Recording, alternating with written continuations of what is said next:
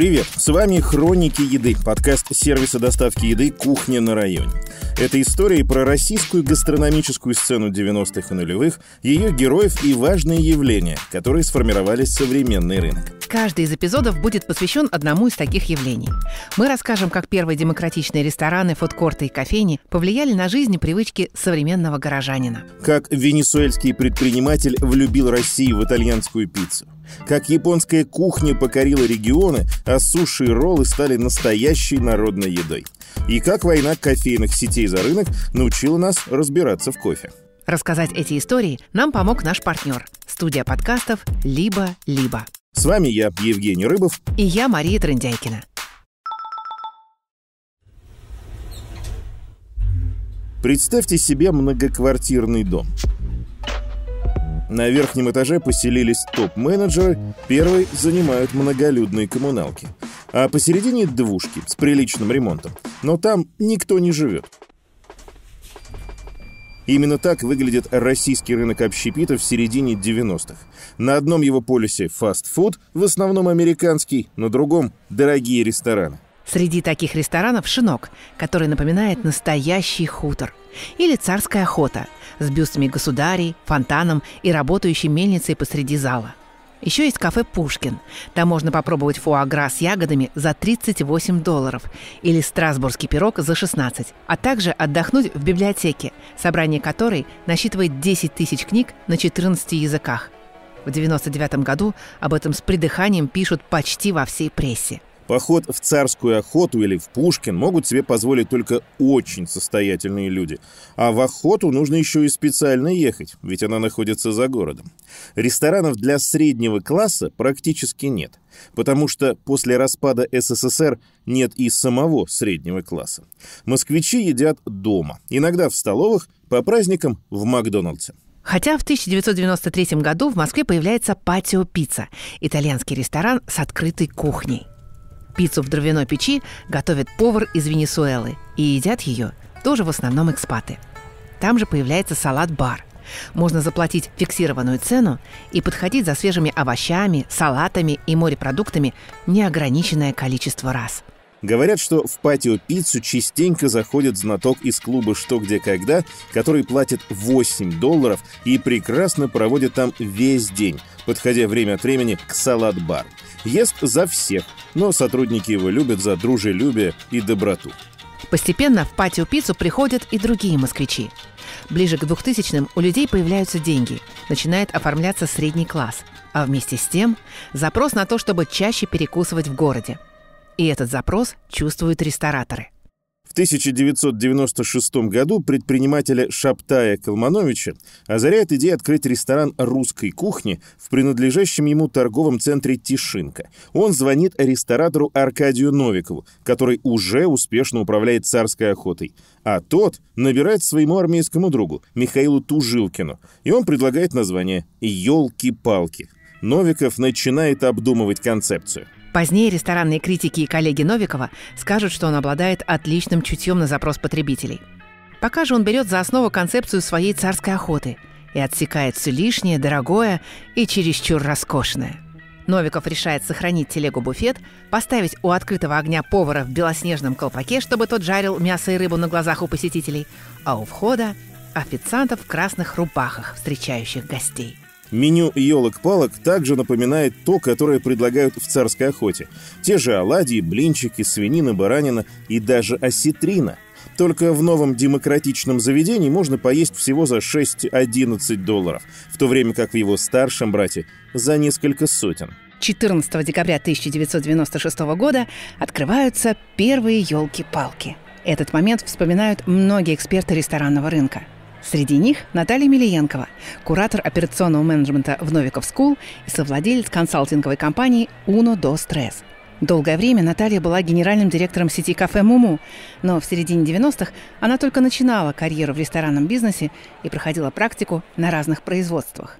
Вот что она говорит о том времени. В 96 году, я считаю, началась настоящая новая эра уже постсоветского союза, ресторанного бизнеса новой России. Потому что все, что было до него и до создания Аркадием Новиковым вот этого уникального тогда, на мой взгляд, проекта, это было такое, ну, странное. Когда открылся первый проект «Елки-палки», это было взрывом. То есть это было первый проект для людей. В столовых советского типа Наталья поражалась способности поваров портить даже хорошие продукты. В премиальных ресторанах ее удивляли цены и откровенно бандитский контингент. Она, как и многие люди из индустрии общепита, ждала чего-то нового, свежего, человеческого. Ее мечты о нормальном ресторане воплотились в елках-палках, ведь там было недорого и качественно. И, конечно же, сервис, цена, изобилие, интерьер, которые в этом проекте были исполнены, оно, конечно же, восхищало своим профессионализмом, доступностью, насколько это можно было тогда, потому что посещение тогда ресторанов это была больше роскошь, да, нежели доступность для многих слоев населения. Вот. И это был такой первый, я считаю, демократичный проект, созданный Аркадием Новиковым. О первых елках-палках пишут все ресторанные критики и называют заведение бархатной революцией в мире общепита. Новиков попадает в точку. После голодных советских лет русская душа просит размаха и одновременно уюта. Чтобы было вкусно, как дома.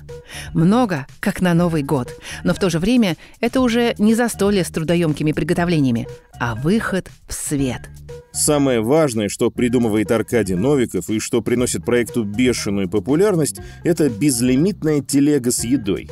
Гости платят за тарелку, а в нее накладывают столько закусок и салатов, сколько поместится. Такая же телега стоит в царской охоте – Анна Тюрина, в прошлом ресторанный критик, а сейчас сооснователь коммуникационного агентства «Правком» и редактор рубрики «Еда» газеты «Ведомости. Пятница», помнит, как в 95 году люди рассказывали про эту телегу истории. А те, кто мог себе это позволить, специально ездили в царскую охоту, чтобы поесть с нее – поскольку ресторан загородный, естественно, туда не наездишься.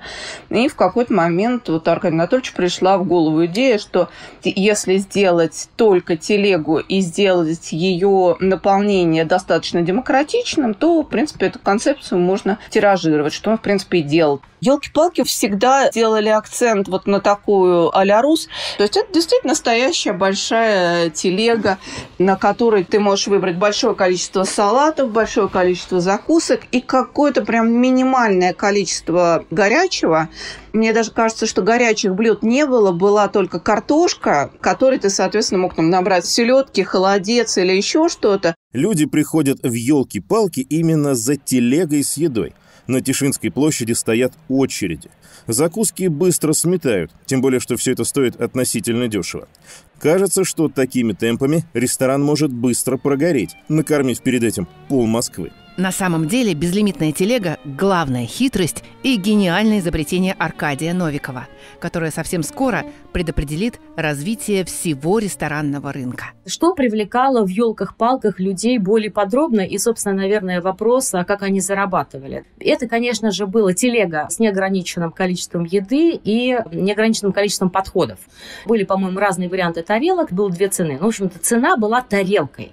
То есть цена мерилась тарелкой. И если пришли два человека и наваливали гору и ели вдвоем, мы все равно считали два человека в этом случае, несмотря на тарелку, так как был сервис с официантами, да, и расчет шел через официантов. И, на мой взгляд, это было локомотивом. И, а, собственно, я считаю, что Аркадий Новиков – это мастер, в принципе, ресторанного бизнеса, потому что это была яркая картинка. И, конечно же, там было еще меню, которое подавали официанты, меню напитков, меню еды, горячие блюда, потому что на телеге это были холодные закуски и салаты. И все равно человек горячее заказывал отдельно, либо не заказывал, потому что вполне себе, если человек хотел сэкономить, он мог ограничиться исключительно этой тарелкой. Э, но все равно пришлось бы заказывать напитки, то есть напитки в любом случае и горячие блюда многие, да, э, рецептурные, шли отдельно.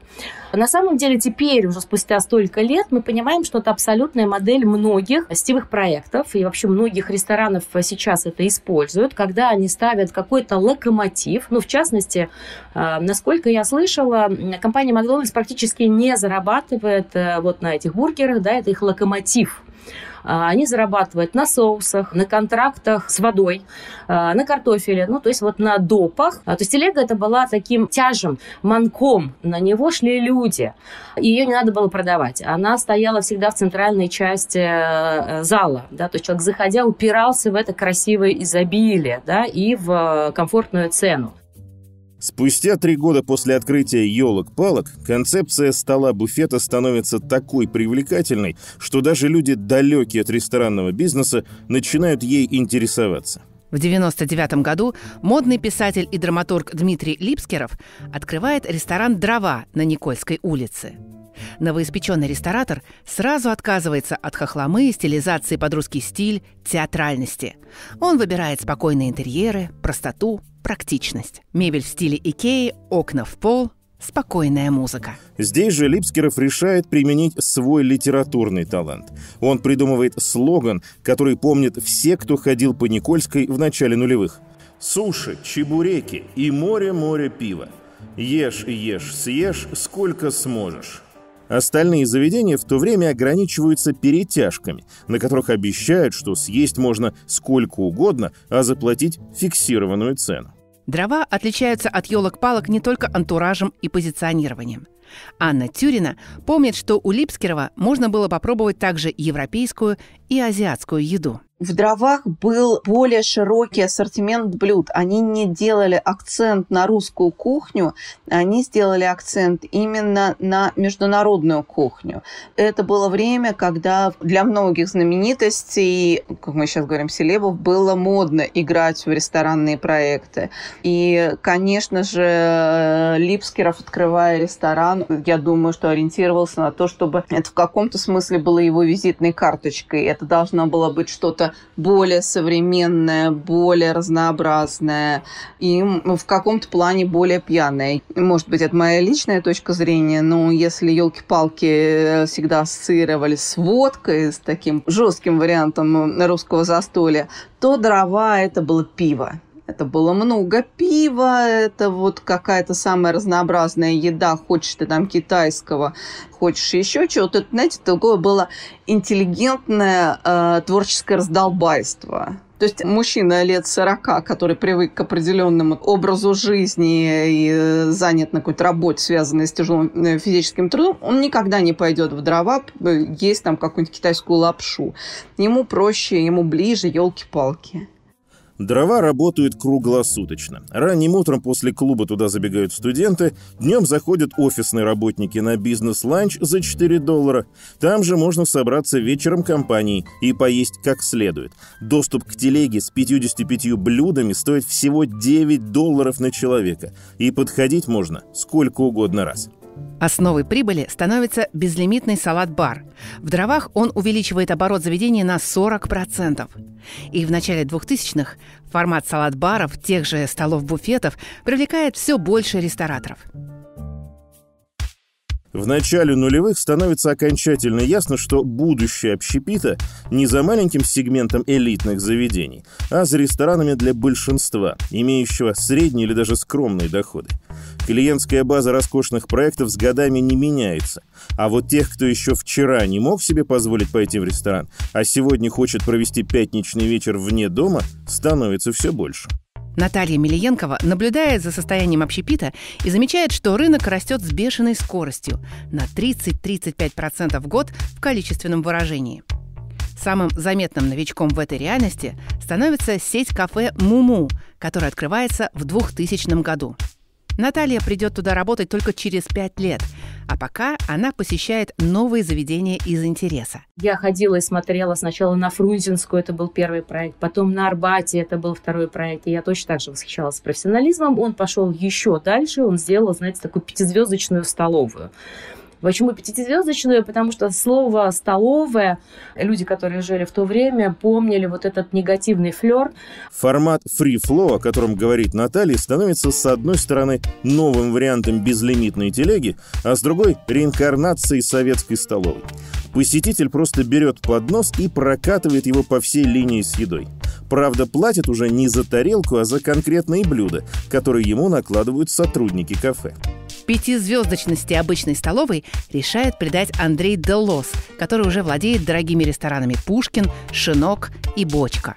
Возрождение такого формата его коллеги считают смелым решением. И, кажется, никто особо не верит в успех идеи. Делос подключает к работе именитых поваров из своих роскошных ресторанов.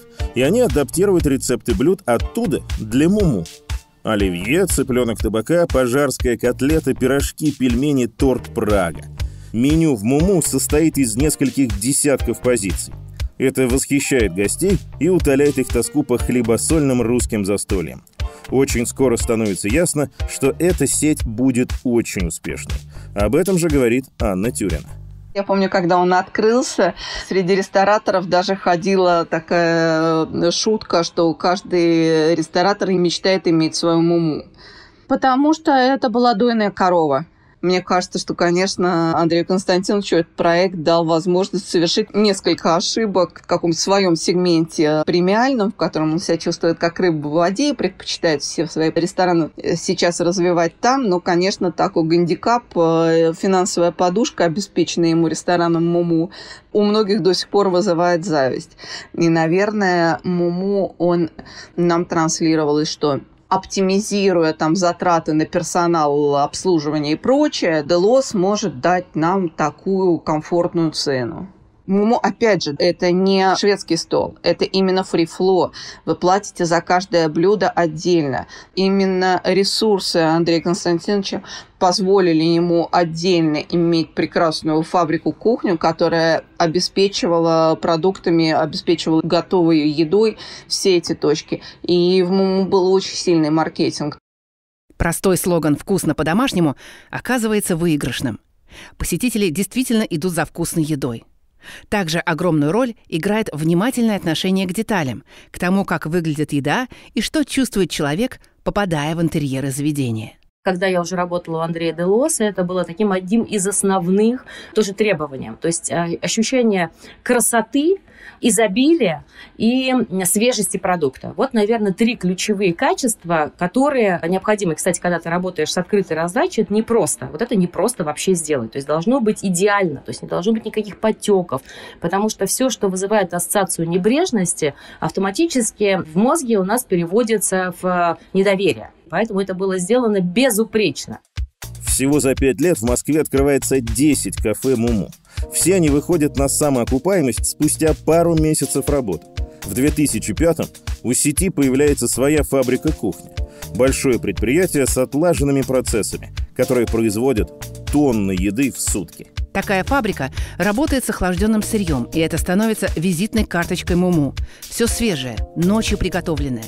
Неизменное качество блюд нравится гостям, но становится сложностью для ресторатора. В одном из интервью Андрей Делос сравнивает такой процесс с кинематографом. Ты отснял материал и отдал в производство. Уже ничего поменять нельзя. Импровизировать и водить новые блюда также сложно. Но с меню, конечно, импровизировали, иногда предвосхищая тренды. Например, однажды в Муму появляется сезонное предложение – настоящий березовый сок. Наталья Миленко вспоминает, что ради этого пришлось собирать его практически со всей России. При этом до появления стратегии сезонных предложений остается почти 10 лет. Меню по сезонам войдет в моду в российских ресторанах только в 2014 Русская кухня в нулевых пользуется популярностью, но дело не только в народной любви. На самом деле на рынке особо нет людей, которые умеют готовить что-то еще. Конечно, есть отдельные рестораны, в которых работают привозные повара, но это не сетевая история. Одним из первых, кто решает специализироваться не на пирожках, оливье и соленьях, а построить сеть на иностранных блюдах, становится Ростислав Ордовский-Танаевский Бланко, правнук тобольского губернатора, сын русского и испанки, родившийся в Венесуэле. Человек с богатой биографией. Он не боится экспериментов и опережает свое время. Это он еще в 93 году открыл патио пиццу – итальянский ресторан, который был ближе к семейному и демократичному, чем к роскошному – он выглядел как классическая пиццерия с дровяной печью в зале, клетчатыми скатертями, цветами итальянского флага в логотипе и лаконичным меню, которое состояло в основном из пиццы. Там же, раньше, чем в елках-палках, был салат-бар. Правда, он был менее известен среди москвичей. С 90-х патио пицца росла и превращалась в сеть, постепенно меняясь. Элла Нестратова пришла работать в компанию «Россентр», куда входит патио пицца еще в 94 году. Поэтому наблюдала за развитием ресторана почти с самого начала. В 2000 году она становится бренд-менеджером патио пиццы. В 2004 при ее участии происходит ребрендинг, и сеть превращается в Иль Патио. Элла говорит, что уже в начале нулевых ресторан сети мало походил на ту первую пиццерию на Волхонке. В меню появилась паста, рукола, свежайшие мидии, которые привозили специально с самолетом. Так что решение провести ребрендинг зрело давно.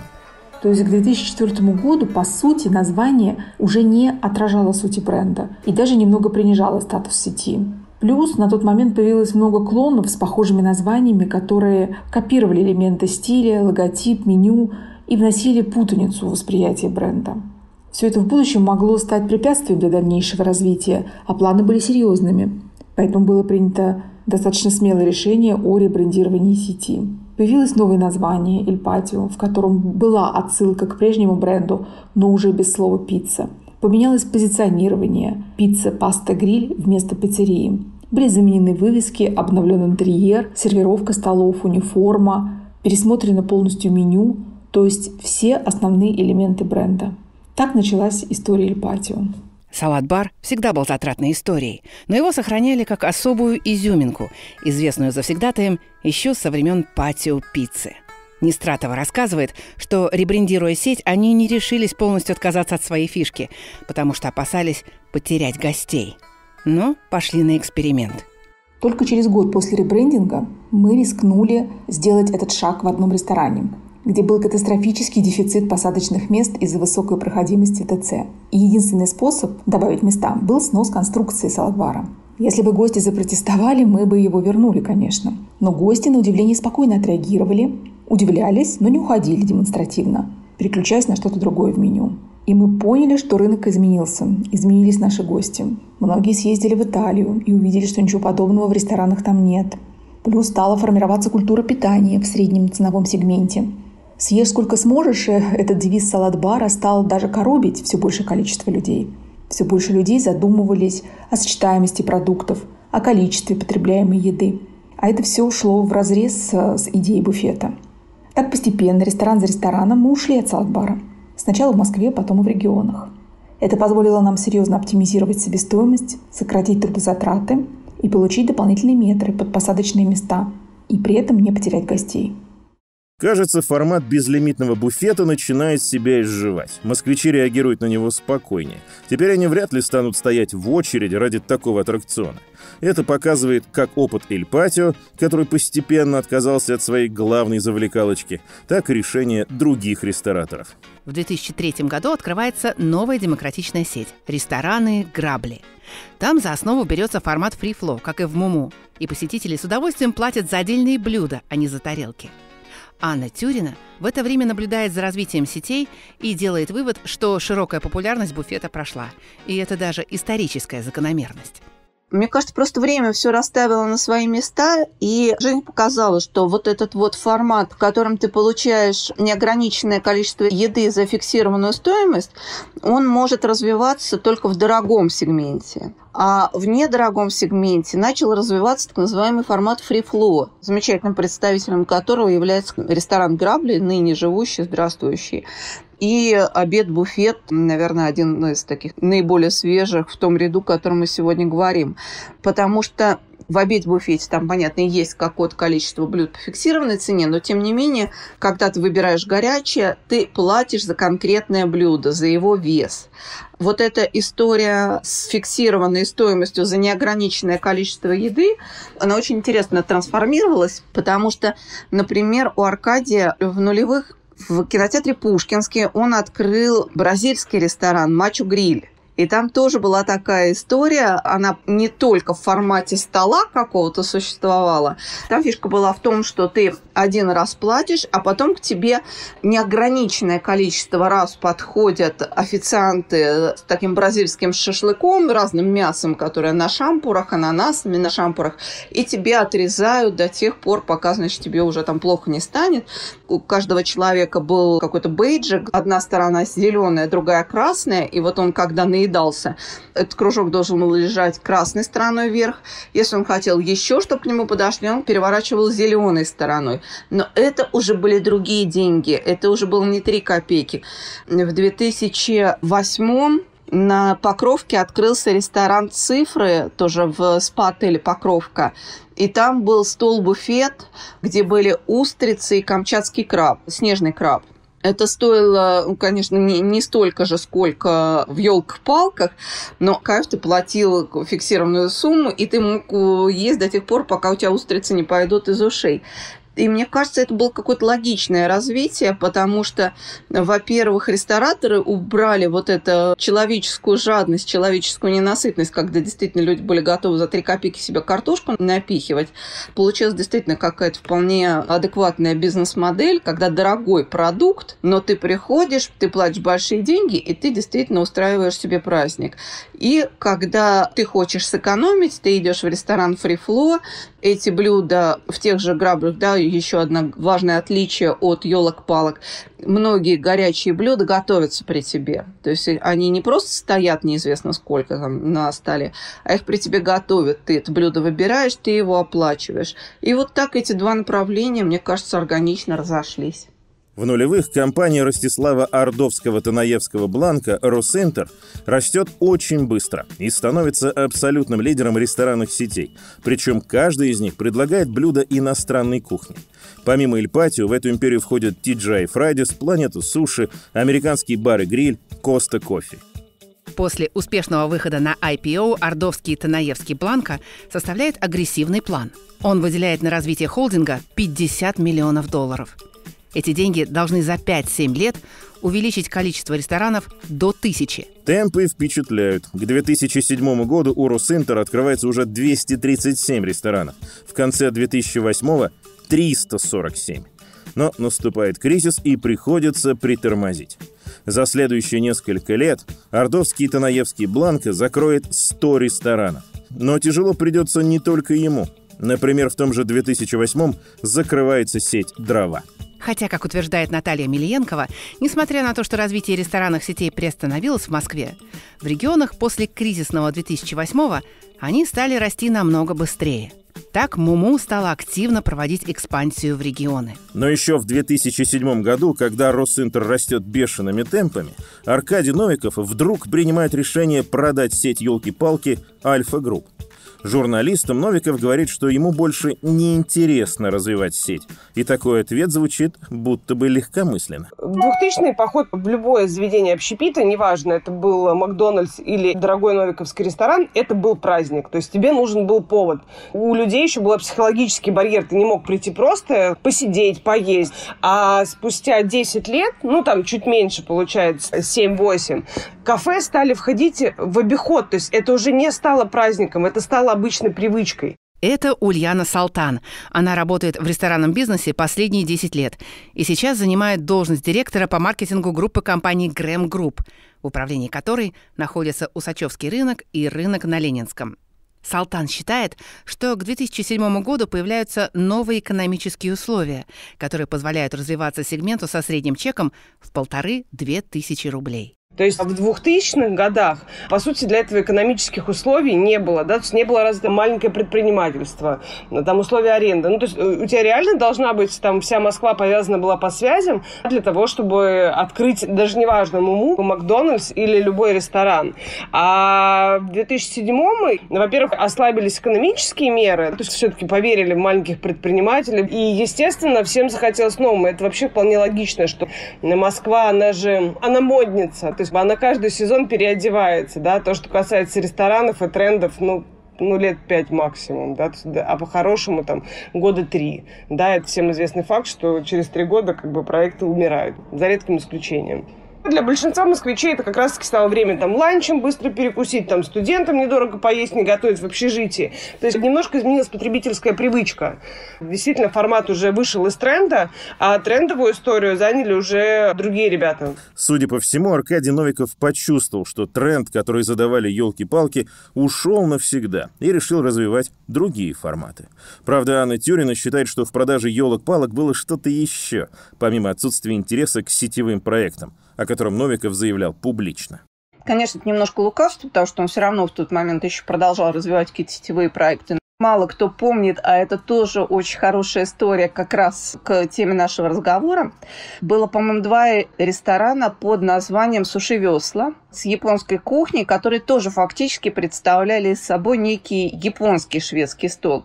И фактически получилось, что он продавал как раз Альфа-групп вот эти два бренда. Елки-палки и Суши Весла как раз формулировка, что ему больше не интересно развитие сетевых проектов, потому что для него маржинальность fine dining а, то есть ресторанов высокой кухни, гораздо выше. И, в принципе, интерес к развитию как раз ресторанов в сегменте fine dining а гораздо больше. Вот с этой формулировкой рестораны были проданы, но я думаю, что это не совсем правда. Я думаю, что Аркадий Анатольевич имел в виду что-то еще, потому что если бы все было так просто, ну, не могло случиться так, что такой прекрасный, классный концепт, вдруг перейдя в руки других людей, окей, не профессиональных рестораторов, но профессиональных бизнесменов, вдруг начал хереть и уже через пять лет перестал их интересовать как актив в принципе.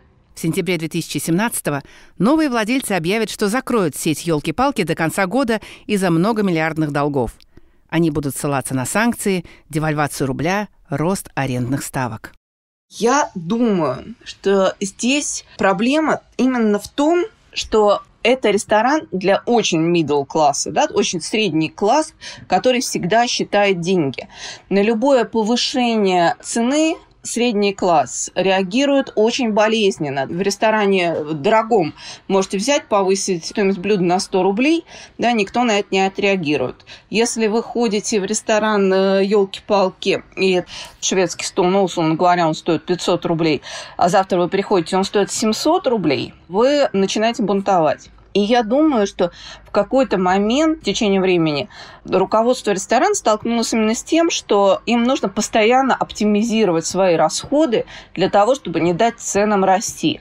На чем ты можешь оптимизировать? Ты можешь покупать более дешевые продукты, ты можешь делать какую-то более калорийную еду, чтобы люди ели какие-то салат с майонезом, ты можешь экономить на персонале, на уборке. То есть ты начинаешь серьезно экономить. И вот ту потерю качества, которую я наблюдала, я думаю, что будет правильно связать именно с тем, что люди начали очень сильно экономить на качестве, чтобы не повышать цену. Если формат стола буфета себя изжил, то рестораны с фрифлор развиваются, несмотря на кризисы и смены трендов. В десятых годах в моду входят гастробары и заведения с моноконцепцией – Появляются кафе, которые предлагают только бургеры или только лапшу или только вареники с пельменями. Кажется, что они отвоевывают аудиторию у ресторанных сетей. Но когда Анна Тюрина слышит об этом, она усмехается, потому что сама приложила руку к популяризации моноконцепций в медиа. Слушайте, вот вся эта мода на моноконцепции гастроэнтузиастов, можете прям вот в меня сейчас плевать, потому что я и мне подобные придумали, что она есть эта вся мода существовала, и до сих пор мы ее отголоски можем видеть с вами, но, я не знаю, на страницах The Village и афиши узок круг настоящих революционеров. И, конечно, эти настоящие революционеры, они не генерируют той денежной и финансовой массы, на которой стояли и продолжают стоять эти проекты. Поэтому мы с вами можем сколько угодно жить в прекрасном мире гастроэнтузиастов, но гастроэнтузиастам, по большому счету, ходят такие же гастроэнтузиасты. Вот они друг к другу в гости ходят, да, и мы с вами там ходим раз в месяц.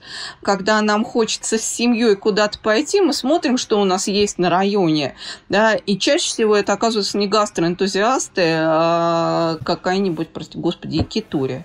Сильнее на рынок влияет кризис 2014 года и сопутствующее ему эмбарго. Это тяжелое время для ресторанного бизнеса, в том числе для сетей.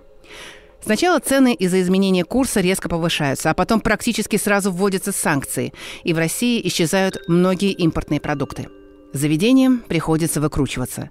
Кто-то повышает цены, а кто-то выбирает одно продуктовое направление для развития. И вместо разнообразной еды предлагает в заведении минималистичное меню. Но, несмотря на все экономические и культурные изменения, Муму и Грабли комфортно чувствуют себя на протяжении долгих лет. Людям нравится формат фрифло, и он хорошо адаптируется под время. Более того, в России продолжают появляться сетевые проекты с похожей концепцией. В 2015 году в Москве открывается сеть «Обед-буфет», появившаяся в Петербурге за год до этого – это проект сразу двух опытных рестораторов – Дмитрия Сергеева из Гинза Project и Алексея Васильчука из Чеханы номер один. Очевидно, они чувствуют, что Free Flow нужен потребителю.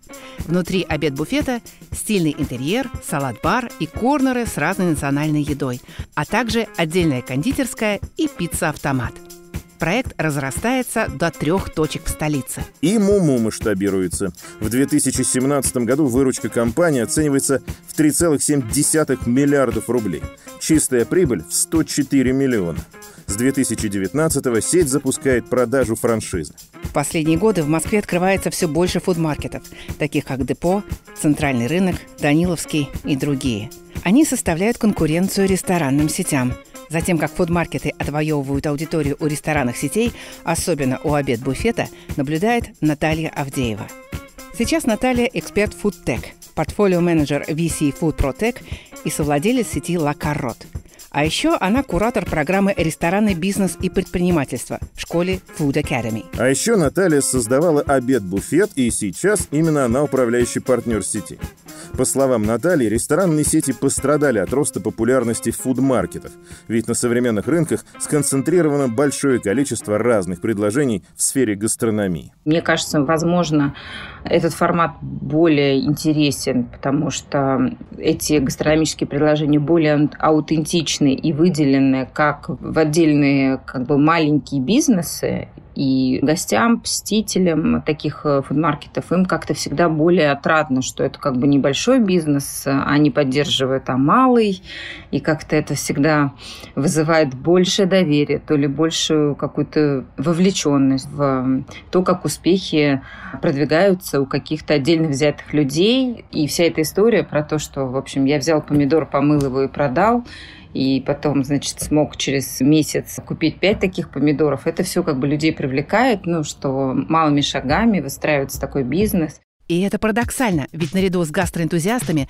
на фудкортах свои точки часто открывают опытные предприниматели, а обед-буфет сотрудничает с малым бизнесом и пускает в свои корнеры независимых производителей. К 2020 году привычные форматы теряют четкое определение. Рынки превращаются в симбиоз кафе и торговых стоек. Кафе выбирают одно фуд-направление для развития. Ресторанные сети вбирают в себя изобилие фудкорта. Интересно следить за эволюцией московского фудрынка и за трансформацией ресторанных сетей на нем. Две концепции – стол-буфет и фри-фло – лежали в основе первых в России ресторанных сетей и долгое время развивались параллельно. В итоге рестораны с форматом фри-фло научились соответствовать запросу потребителя – а столы-буфеты переквалифицировались в элитные бранчи. И, по словам Анны Тюриной, это стало логичным завершением формирования ресторанного рынка Москвы. Большая еда – это праздник. Поэтому сегодня большинство ресторанов, если заводят шведские столы или столы-буфеты, то делают это либо как семейный бранч, на выходные, либо как некое праздничное предложение на Новый год, в День Святого Валентина и так далее, когда один раз ты можешь позволить себе не думать о том, сколько ты ешь, чего ты ешь, как все эти вещи сочетаются друг с другом, потому что это один раз. А рестораны flow, давая тебе в принципе недорогую еду на каждый день, они все-таки дают тебе время подумать, а что ты хочешь съесть. 200 грамм рыбы или 300 грамм сарделек, и тебе нужно выбрать либо одно, либо другое, потому что ты эти блюда будешь оплачивать отдельно, а не сложить на свою тарелку и то, и другое, потому что все включено, потому что ты платишь только за объем. Это очень важный момент. Объем по праздникам, а в остальное время все-таки важно думать о качестве, о количестве и о том, как все эти прекрасные вещи соотносятся с ценой. В нынешний кризис ресторанным сетям приходится сложно. Чтобы пережить пандемию коронавируса, заведениям нужна финансовая подушка. Не у всех она есть. Муму, обед, буфет и другие сети пробуют вводить доставку. Аналогично поступает большинство московских кафе и ресторанов. Правда, как отмечает Наталья Авдеева, доставка – это не панацея. По ее словам, в Москве к моменту пандемии работает более 16 тысяч заведений общественного питания. И понятно, что открыть свою доставку пытаются большинство из них. Немногим удается удержать клиента и приучить его к новому формату потребления. Обед-буфету, например, не слишком везет. Их доставка не пользуется популярностью, поэтому довольно быстро владельцы отменяют эту услугу. Если у заведения много сотрудников и мало заказов, то доставка оказывается нецелесообразной. Именно в такой ситуации оказался обед-буфет. Вот что об этом рассказывает Наталья. Казалось, что доставка – это серебряная пуля от всех проблем. Просто берешь, делаешь доставку, и все у тебя, в общем, нормально работает. И люди действительно, по моему личному какому-то опросу и умозаключению, мне кажется, какой-то небольшой процент э, действительно доставка спасала. На мой взгляд, вот переформатировать бизнес в бизнес возможно было бы, я имею в виду в части ресторанного бизнеса, возможно, было бы, если бы была маленькая площадь, маленькое количество персонала. Все-таки, когда ты работаешь с командой там 10 человек, найти там даже временное трудоустройство для 10 человек, это совсем другая история, нежели чем найти это трудоустройство или условия, которые подойдут всем 750 сотрудникам. На больших величинах сложнее, на мой взгляд, работать. Сложно ресторанам приходится даже после снятия режима самоизоляции. Заведениям разрешили открыться, но выдвинули строгие требования в рамках профилактики распространения коронавируса. И кафе с салат-барами, таким как обед-буфет, приходится перестраивать всю экономику потребления. А еще искать новые форматы бизнеса, чем обед-буфет сейчас активно занимается. Сейчас э, Роспотребнадзор, те требования по открытию, которые они предъявляют, ну, например, там одно из требований не использовать салат-бары что, соответственно, говорит о том, что мы должны порционировать еду, либо держать ее как бы в закрытых контейнерах. В случае с холодным салат-баром это возможно, в случае с горячим салат-баром это не получается, поэтому нужно ставить повара, а, закрывать защитными стеклами, соответственно, витринную часть салат-бара, которая ближе к гостям, то есть изолировать таким образом еду и накладывать порционно поваром то, что выбирают гости я могу сказать, что это как минимум напоминает столовую. Ну, сразу же. И получается, что сейчас э, в части тех требований, которые предъявлены Роспотребнадзором, приходится переходить на какую-то модель такую вот близкую к столовой. Для нас она даже с точки зрения экономики не очень выгодна, и мы пока не понимаем, насколько вообще это будет работать. Объясню почему. Потому что обед-буфет, э, там же идея была в том, что всего много, все вокруг меня, я могу сам все взять, могу сам выбрать, могу сам сделать какие-то сочетания. И это позволяло, с одной стороны, предоставить вот возможность опциональности для гостя, а с другой стороны, на самом деле, когда всего вокруг много, я могу сказать это по себе, как заядлый шопер, хочется всего взять. Ну, то есть ты берешь и это попробовать, и это попробовать. А когда у тебя контейнер, ты такой думаешь, окей, наверное, мне хватит, я его возьму. То есть, на мой взгляд, на нас это должно повлиять точно в части падения среднего чека 100%. Доходы населения тем временем резко падают. По прогнозам, после конца эпидемии в столице не откроется половина мест с едой. Как будет в реальности, мы не знаем. Но все понимают, сейчас нелегкое время для бизнеса. Хотя Наталья Миленкова, рассуждая о последствиях карантина, обращает внимание и на положительный эффект.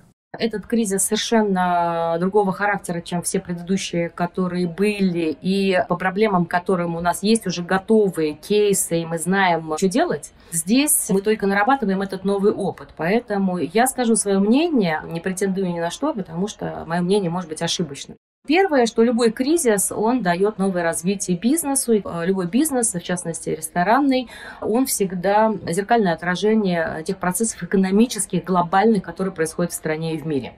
Поэтому либо величина среднего чека э, будет снижаться, либо, что более вероятно, частота посещений снизится. То есть если там кто-то ходил раз в неделю э, в ресторан, э, возможно, он будет ходить уже там в 2-3 раза в месяц. И вот мой личный прогноз, сейчас я думаю, что это примерно будет минус 20, минус 30 процентов, опять же от региона зависит. Я сейчас говорю про Москву. Спрос будет восстанавливаться долго. Ну, все это понимают. На самом деле рестораторы все понимают, все надеются на лучшее, но готовы к негативному сценарию.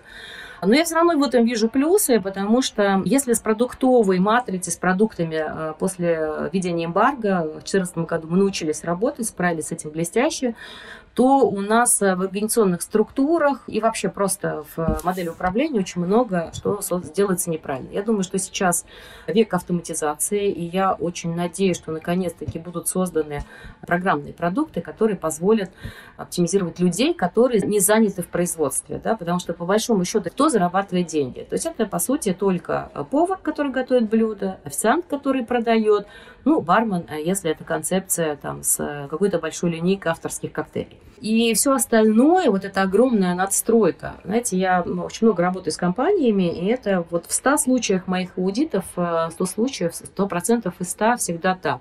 Огромная административная настройка. И вот именно это нужно, конечно же, пересматривать. И я думаю, что основная история изменения ресторанного бизнеса пойдет, первое, конечно же, в форматах, мы с вами увидим новых звезд, мы с вами увидим новых рестораторов, новых игроков. Я очень этого жду, потому что я считаю, что э, рынок, который был последние несколько лет, растущий, в частности, в Москве, он был, на мой взгляд, странный. Там очень много, ну, в Москве, опять же, очень много денег, да, и продукты, проекты не стоили тех денег но это был такой правильный пиар, правильный маркетинг, э, когда шли на людей. Вот я думаю, что сейчас будет откат опять в более честную модель, более правильную, честную схему. Это был подкаст сервиса «Кухня на районе» и студии «Либо-либо» «Хроники еды». Над выпуском работали шеф-редактор и продюсер Даша Благова, автор Анна Родина, редакторы Ольга Замятина и Юлия Яковлева, звукорежиссер Павел Цуриков и композитор Кира Вайнштейн. С вами был Евгений Рыбов и Мария Трендяйкина. Пока.